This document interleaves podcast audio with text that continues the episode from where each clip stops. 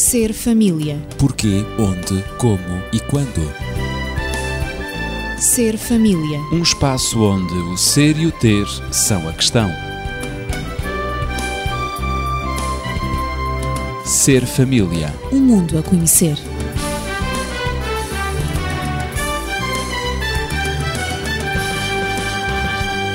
É bom estarmos de volta. Eu sou Ezequiel Quintino e estou acompanhado dos amigos habituais Natividade Lopes na Pedagogia e Daniel Esteves, médico e terapeuta familiar. Continuamos com o nosso tema de resolução de conflitos e hoje, sobretudo, incidindo sobre a prevenção nas várias etapas da vida do casal. Porque as várias fases na vida do casal são suscetíveis de gerar conflitos em praticamente todos os lares. E todos os casamentos passam por fases menos positivas em que o equilíbrio dos membros da família pode ser abalado. Uns conseguem ultrapassar os conflitos gerados pela convivência de pessoas diferentes, outros ficam marcados negativamente por eles. Outros mantêm-se unidos, apesar dos problemas, mas ainda outros não conseguem sobreviver ao desgaste produzido pelo tempo e pela vida a dois e em família. E a grande questão, a grande interrogação que se coloca é o porquê. Porquê, doutor Daniel? Parece uma incongruência, não é? Pois duas é. pessoas que se amavam, duas pessoas que se amam, duas pessoas que ambicionavam viver em conjunto e quando estão a viver em conjunto, parece que lhes falta o seu espaço. É isso. Podemos fazer uma experiência muito simples: pôr duas pessoas num espaço muito, muito, muito limitado, de tal forma que a certa altura qualquer movimento que uma faça representa quase que uma agressão em relação à outra. O excesso de proximidade e a falta de espaço tornam-se de facto sedes de conflito. Isto acontece também na família. Quando, portanto, se constitui o casal, o casal vai interagir durante tanto tempo, de uma forma tão profunda e tão próxima, que muitas vezes aquilo que nunca tinham pensado que poderia acontecer torna-se realidade. Eles acabam por estar a agredirem-se uns ao outro em atitudes mínimas que antes não tinham significado e que só têm significado no contexto da tal proximidade que agora desfrutam. Até já foram feitas experiências com animais em que a falta de espaço propicia exatamente a agressividade entre esses animais, Sim, essas colónias dúvida, de animais. Sem dúvida, sem dúvida. Sabemos que os animais, quando são mantidos em espaços muito confinados, eles tornam-se agressivos e chegam ao ponto de se matarem uns aos outros para ganharem espaço, terem o seu espaço vital. E nos seres humanos quase que é um fenómeno idêntico. Sim, sim. É a mesma coisa. Poderemos não chegar ao ponto de nos matar, portanto, adentado uns aos outros, porque não Pois. estamos muito habituados a isso, talvez, mas o que é certo é que a nossa agressividade aumenta, porque precisamos de ter o nosso espaço vital. E quando a relação matrimonial se estabelece no sentido da diminuição ou eliminação desse espaço vital, quando, portanto, não há um respeito profundo pela individualidade, pela especificidade de cada um, então aí a relação torna-se muito complicada. Mas é necessário nós termos a noção de que este cotidiano, que pode ser desgastante, que pode levar inclusive a uma rotina mortífera para o casamento, porque já se sabe o que é que vai acontecer hoje e daqui a 10 anos, é um cotidiano que tem que ser ultrapassado com muita criatividade, com muito empenho, com muita objetividade, no sentido de criar sempre algo de interesse, mantendo o tal espaço, mantendo o respeito e procurando que, de facto, as pessoas assim possam desenvolver-se. É necessário que o casal aprenda sempre a viver e a fazer face à rotina do cotidiano, que causa Exatamente. um desgaste inevitável. Muito é? grande, muito grande. E quando somos, digamos, espectadores dessa realidade matrimonial, chegamos à conclusão de que o casamento se desenvolve ao longo da vida, passando por várias fases. E, portanto, há fases que são menos propícias ao conflito e à ruptura também, como também haverá fases que são mais propícias ao conflito e, consequentemente, à ruptura. Mas, apesar de tudo, o que vulgarmente se diz, a prevenção dos conflitos é ainda possível, não é, Natividade? Absolutamente. A prevenção dos conflitos é, digamos, mais possível do que nunca, na medida em que há muitos meios aos quais os casais podem recorrer para aprenderem a ultrapassar os conflitos, a lidar com eles também. E também Já se vimos conhecem os mecanismos. Absolutamente, não é? com certeza. Ajuda, não só auxilia. porque existem profissionais, dos quais nós já temos falado, a nível da psicologia, da sociologia, portanto, nos ramos das ciências humanas, não é? Que podem aconselhar os próprios conselheiros, como também muita literatura sobre a maneira. Está como- disponível. absolutamente, como resolver os conflitos. O que tem que haver à partida no casal é a vontade de, digamos, de seguir uma certa pedagogia da convivência, como já tenho focado aqui, em fazer uma educação para a paz entre eles, porque essa falta de espaço é inevitável, não é? Porque automaticamente ao vivermos junto com uma outra pessoa, o nosso espaço individual é invadido. Isso é inevitável, mas então eu tenho que aprender, é uma aprendizagem que eu tenho que fazer na minha vida, no sentido de admitir que é mais fácil corrigir uma situação desagradável quando ela surgir, não é? Quando todas as partes estão envolvidas nessa correção da situação e, portanto, quando todos desejam resolver pacificamente o problema que existe. Portanto, o casal deve inicialmente admitir que vai haver algumas dificuldades, alguns problemas de relacionamento, no sentido de que a convivência traz esses mesmos problemas, portanto, e não se deve não se deve conformar passivamente a uma inevitabilidade mórbida, dizendo pronto que Acreditando num fatalismo num absoluto. Fatalismo, não é? Que o casamento é inevitável que traga. As, são pessoas diferentes, que traga as suas, os seus problemas, não é? Os seus conflitos. Não nos podemos conformar a uma inevitabilidade. E o fatalismo não é como acabaste de dizer. Mas a maneira como se pensa sobre o que é o casamento é determinante na resolução dos conflitos. Porque o casamento não é um fim, como já dissemos, eh, aliás, no programa anterior, mas é uma construção. É um processo É a de construção, construção, de crescimento. de, de ambas as personalidades, a construção de um relacionamento e, portanto, a construção de uma felicidade. A Por dois, isso aquelas agora frases dois, é? que muitas vezes surgem, casar é enforcar-se, não é? É uma frase muito infeliz. E casamento, afastamento, há esses jogos de palavras, são, são frases infelizes. Sim, sim, há muitas pessoas que pensam que o casamento, para ser bem sucedido, tem que haver a anulação de uma das personalidades. Ou, ou- silenciar ou dele, de um ou ou de dela, outro, não é? não é? Exatamente, morrer para a vida, não é? Portanto, fazem uma grande festa com os amigos, não é? Despedida de solteiro, como se fosse alguma coisa que não pudesse ter uma continuidade, as amizades e tudo isso, viver com os Só que amigos, agora com serão, os familiares. essas amizades serão a dois. Exatamente. É, a diferença é essa É a mesmo. integração E dos isso- amigos no seio familiar. Absolutamente. E isso exige uma aprendizagem. Exige uma aprendizagem, porque sabemos que nenhum casamento pode ser bem sucedido se cada um pensar apenas para si e por si mesmo, sem partilhar nada ou quase nada com o outro. Alguns casais partilham alguma coisa, mas não o suficiente para estabelecer Reservam uma relação de confiança, uma relação de eles, intimidade que levará a uma conjugalidade harmoniosa. Portanto, penso que há efetivamente solução, como disse, Uhum. mais do que nunca para os conflitos do casamento, porque não só há muita literatura, como também há muitas ações de formação, workshops, palestras, muitas coisas que são feitas a nível das escolas, a nível de juntas de freguesia, que tratam de assuntos familiares, não é verdade? Por vezes na prevenção dos conflitos. E é bom igrejas que também desenvolvem ações de formação, e há muitas que desenvolvem essas ações de formação para a família, para promover precisamente Podemos o dizer bom que há muitas relacionamento da família. iniciativas muitas sociais, iniciativas há- sociais. Disponíveis Como para o nunca, grande público. como nunca houve. Mas, Daniel, o futuro deveria ser compreendido pelo casal como um tempo de construção a dois, a que se dá o nome de conjugalidade. Como é que isto é feito? Bom, isto é feito com a percepção dos problemas e, eventualmente, com a antevisão daquilo que possam ser as hipóteses de problemas no futuro. Eu não me vou limitar só a dizer isto porque estou com uma ideia na cabeça que foi suscitada por aquilo que a Natividade disse antes, que é uma história que eu costumo contar quando tenho, portanto, um auditório e tratamos destes assuntos, que é a seguinte, não é? Alguém que chega junto a um amigo e diz, olha, sabes, fulano vai casar. E o outro responde prontamente, que pena, e eles que se amavam tanto. Eles que gostavam tanto um do outro. é? Exatamente. Bom, mas deixemos a história e vamos então àquilo que interessa agora. E o que interessa é exatamente que A nossa vida conjugal, o nosso futuro, a nossa vida a dois está dividida em várias fases. São os vários técnicos, aqueles que estudam, portanto, estes problemas, que chegaram a essa conclusão. A primeira fase é uma fase muito interessante, cujo título, inclusive, é muito, muito agradável. As pessoas gostam É muito doce. de ouvir. É doce, é lua de mel.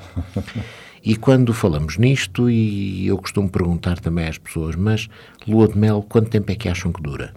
E as pessoas dizem, bom, uma semana, se for melhor, se for, portanto, um casal que tenha mais posses, talvez 15 dias.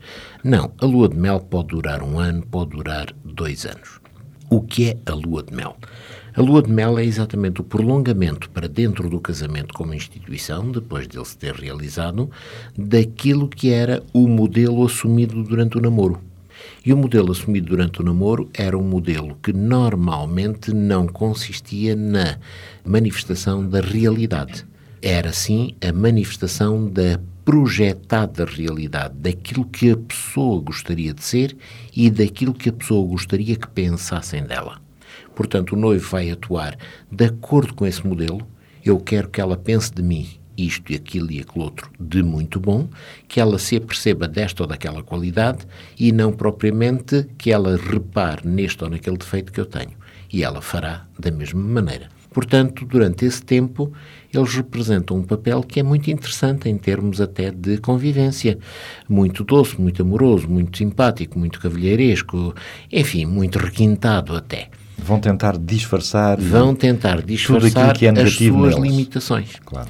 Mas o que é que acontece? Acontece que, depois disto, desta euforia, desta idealização do futuro, como se o futuro não passasse da eternização do presente, deste permanente viver debaixo de emoções fortes e profundas, do desinteresse por aquilo que os outros possam fazer, porque nós, nós somos um mundo à parte, nós vivemos para um para o outro, e está claro aquilo que acontece aos outros, de certeza que não nos acontece a nós, nós temos um amor tão grande que esse Ultrapassa tudo. ultrapassa todas as coisas. Mas com o tempo vão entrando na realidade. Exatamente. Como diria alguém, ninguém é capaz toda a vida de representar o mesmo papel. Pois não.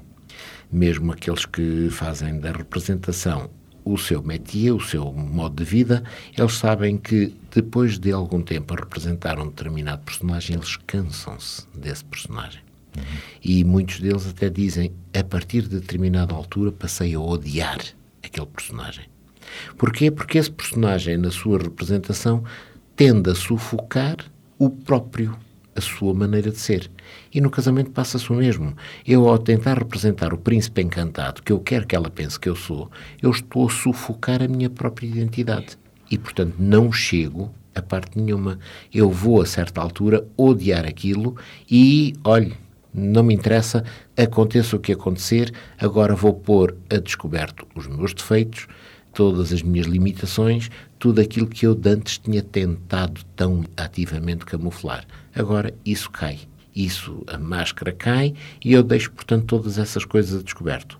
O que é que faz? Faz com que esta fase da vida seja propiciadora de grandes problemas no futuro, porque vai levar a grandes desilusões, que normalmente se retratam por esta frase.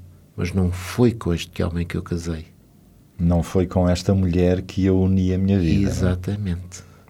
E são frases duras. São frases duras e que mostram até quão profundo é, É a desilusão. desilusão, É em que as pessoas estão envolvidas. É, portanto, uma fase muito, muito importante. A Natividade está diria- desejosa de intervir.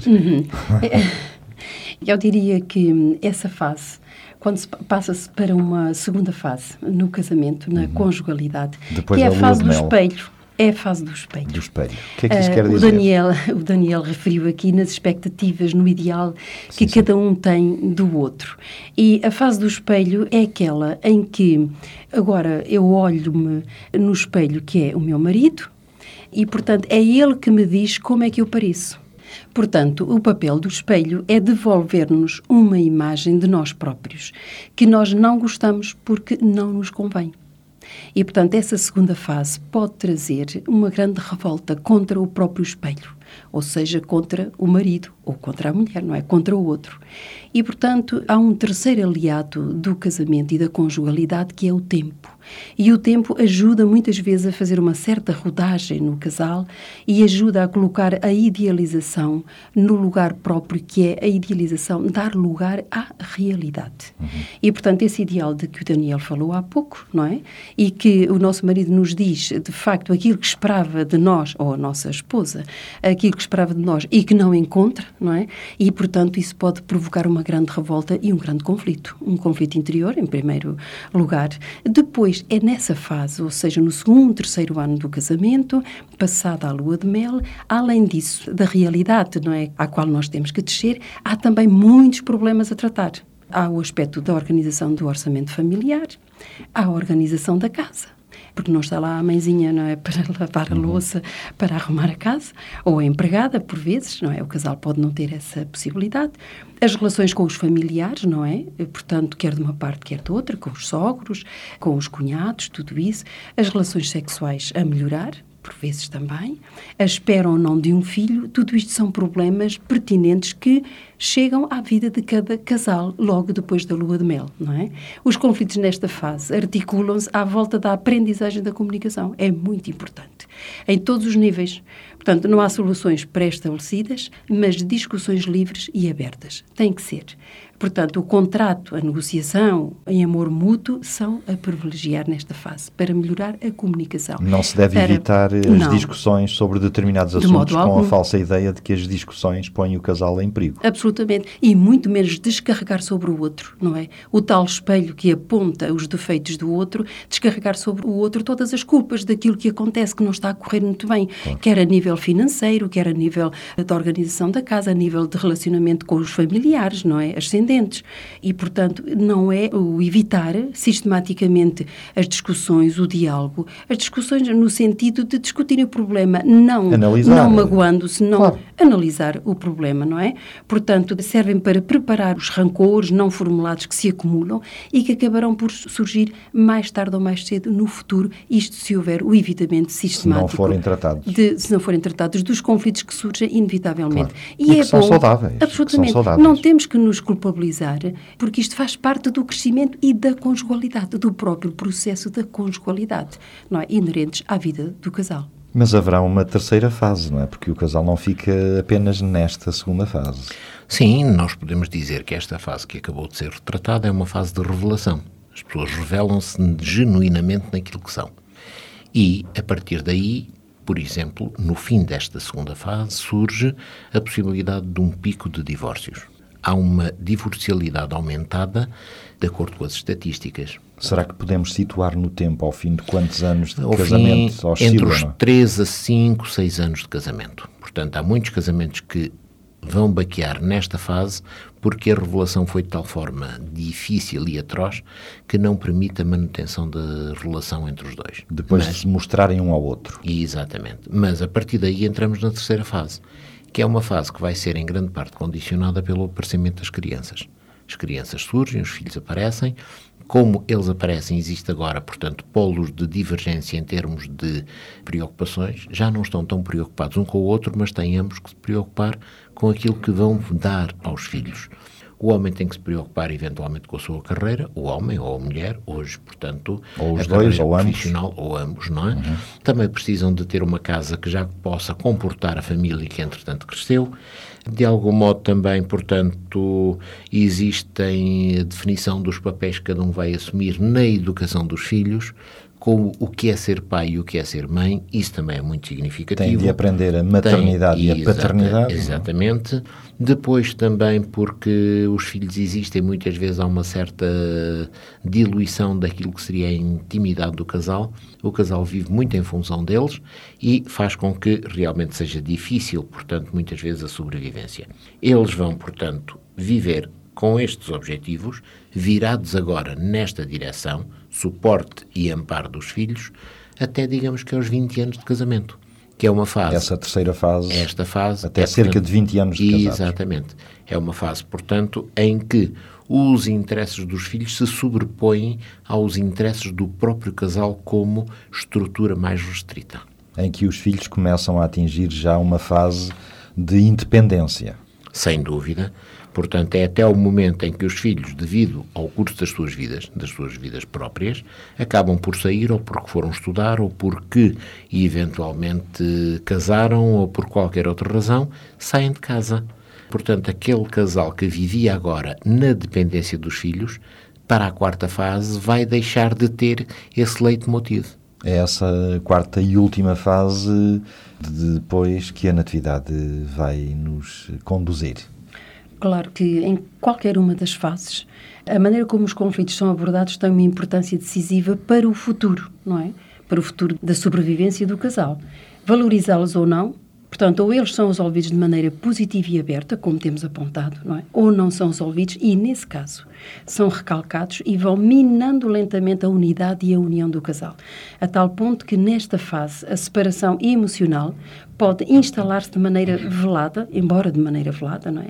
Através de compensações, de vidas duplas e, por isso, efetivamente, a escalada de divórcios muitas vezes acontece mesmo à beira da quarta fase, que é a fase em que o casal envelhece juntos. E os filhos já estão criados, já não têm esses problemas eh, que o Daniel eh, enunciou, não é? Sobre a carreira, ou sobre, ou sobre a casa, ou sobre a educação dos filhos, o assumir da paternidade, a maternidade, etc.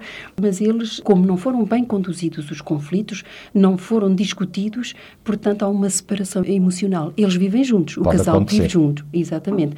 Mas pode acontecer, e há muitos divórcios já nesta fase, quando o casal já chega à quarentena, não é? Quando estão entre os 40 e 50 anos, em que os filhos já Ou são mais, já é? são jovens, não é? Ou mesmo mais, mas emocionalmente estão separados porque não conseguiram gerir esta, esta fase. É necessário, portanto, nesta quarta fase, Daniel, do envelhecimento juntos, uma nova aceitação e um compromisso reforçado depois de, digamos, várias décadas a viverem juntos. Exatamente. Portanto, é uma fase em que é necessário fazer uma volta muito profunda na trajetória de cada um É um deles. reajuste. um reajuste muito intenso para que agora eles novamente focalizem um no outro os seus objetivos, as suas atenções, os seus compromissos.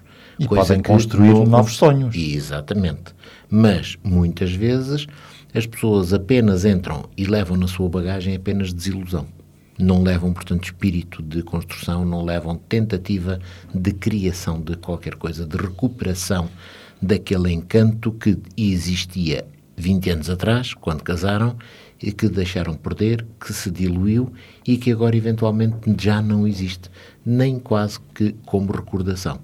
Porque, voltando um pouquinho atrás, nós podemos dizer que há, de facto, na vida de um casal, não é? Há zonas mais suscetíveis de conflitos do que outras e praticamente em qualquer idade. Sim, sem dúvida. Por exemplo, para uns será a educação dos filhos, ou poderá ser as questões de dinheiro, ou poderá ser eh, o lazer. Para outros, eventualmente, a vida sexual é mais importante em termos de área de, de conflitualidade, ou, portanto, o desempenho profissional e o interesse e a disponibilidade para a profissão, quer dele ou dela, ou seja o que for. Portanto, há imensas áreas que podem estar em causa nesta situação. Eu gostaria só de dizer aqui um aspecto que me parece muito importante. Quando surge uma ruptura, normalmente ela surge nesta fase como resultado de uma triangulação emocional. Pode não envolver outra pessoa. Muitas vezes nós falamos nos triângulos amorosos, não é? Quando existe uma terceira pessoa. Claro. Pode não haver uma outra pessoa, Pois, pois. mas pode ser uma triangulação emocional com o trabalho. Pode ser uma triangulação emocional com um mito que foi criado, com um ideal que não se realizou, com a tentativa de ganhar novamente liberdade. Ou com um Portanto, hobby. Há o desfocar, o de retirar a atenção à outra pessoa e centralizá-lo em algo de diferente, que pode ser uma pessoa ou pode ser qualquer outra coisa. Isso é um processo mortífero para a relação. Alguns comparam o conflito conjugal a uma doença do casal que revela uma inadaptação, eh, não é, Natividade? Sim, é também uma inadaptação triangular, não é? Na medida em que pode ser uma inadaptação a si mesmo, uma inadaptação ao outro e uma inadaptação ao ambiente que foi criado. Portanto, o conflito conhece um início, um desenvolvimento e às vezes também conhece um fim. Ou um fim positivo ou negativo. Mas por vezes o fim é a morte da relação conjugal, num ou em vários domínios, a morte a nível afetivo, a nível sexual, a nível espiritual também. E passa por fases benignas, não é? Essa relação conjugal também passa por fases benignas e por fases mais graves. E o próprio conflito na relação. Felizmente, há possibilidade de mudança, de cura e até, digamos, da ressurreição do amor, se efetivamente o conflito for bem gerido. Ainda bem que assim é a ressurreição do amor, porque é sempre positivo. Absolutamente. Como acabei de dizer, o conflito conhece um início, um desenvolvimento e às vezes um fim. E o início é que tudo começa pela desilusão para tal imagem que o espelho uh, nos dá, não é? Que o outro nos dá e que nós ficamos desiludidos e extremamente frustrados. Pode acontecer. Mas explica um pouco melhor essa questão da desilusão. A desilusão é um desencanto, um desencanto que, no fundo, envenena e acaba por enfraquecer o amor. Por isso falamos na morte da relação conjugal, que pode acontecer quando os conflitos não são bem geridos, bem encarados. Portanto, consiste também na descoberta dos defeitos do outro, porque o amor só é cego durante um tempo, depois abre os olhos, não é? Uhum. Durante a lua de mel. Claro. E às vezes pode não ser. Vê, mas depois começa não a ver. vê, não vê os defeitos no outro. E não vê é porque às vezes também é camuflado, como foi dito. Uhum. Também o sentimento de não ser compreendido. Também faz parte da desilusão, resulta em cólera e até em desencorajamento. Depois também a humilhação, Pode Portanto, situações dessas, também, não? a mesquinhez, o desprezo, a impressão de não ser considerado, sendo isso uma necessidade fundamental para cada ser humano. Não é? Ser reconhecido, ser considerado ser considerado na sua dignidade. Na sua dignidade, no esforço que ele faz para agradar ao outro, no esforço que ele faz por se entender, por ser compreendido e por compreender, não é? E, portanto, esse esforço por vezes não é reconhecido e há uma frustração, uma desilusão completa eh, sobre o casamento e sobre a relação. E também sobre as expectativas frustradas. É? Essa desilusão começa com expectativas frustradas. Aquilo que se esperava finalmente não aconteceu e a pessoa fica completamente desiludida. E, por fim, apontaria a pessoa ver-se transformada num simples instrumento de prazer ou de dominação. Isto acontece muito em relação à mulher, que muitas vezes é tratada de tal maneira, e no aspecto sexual, como sendo um instrumento de prazer, um instrumento de dominação. Isso acontece muito de homens que pretendem dominar a mulher para se sentirem realizados no casamento casamento. Então, verificamos hoje precisamente as quatro fases do desenvolvimento na vida do casal, mas com estas desilusões todas, não demos resposta a estas decepções que serão diferentes em cada caso. E é isso que nós iremos tratar no próximo programa, na próxima semana. Mas, entretanto, poderá contactar connosco 219-106-310, 219-106-310. Desejamos tudo o melhor para si e para a sua família, aqueles a quem mais ama. Até à próxima semana. Ser família. Porquê, onde, como e quando. Ser família. Um espaço onde o ser e o ter são a questão. Ser família. Um mundo a conhecer.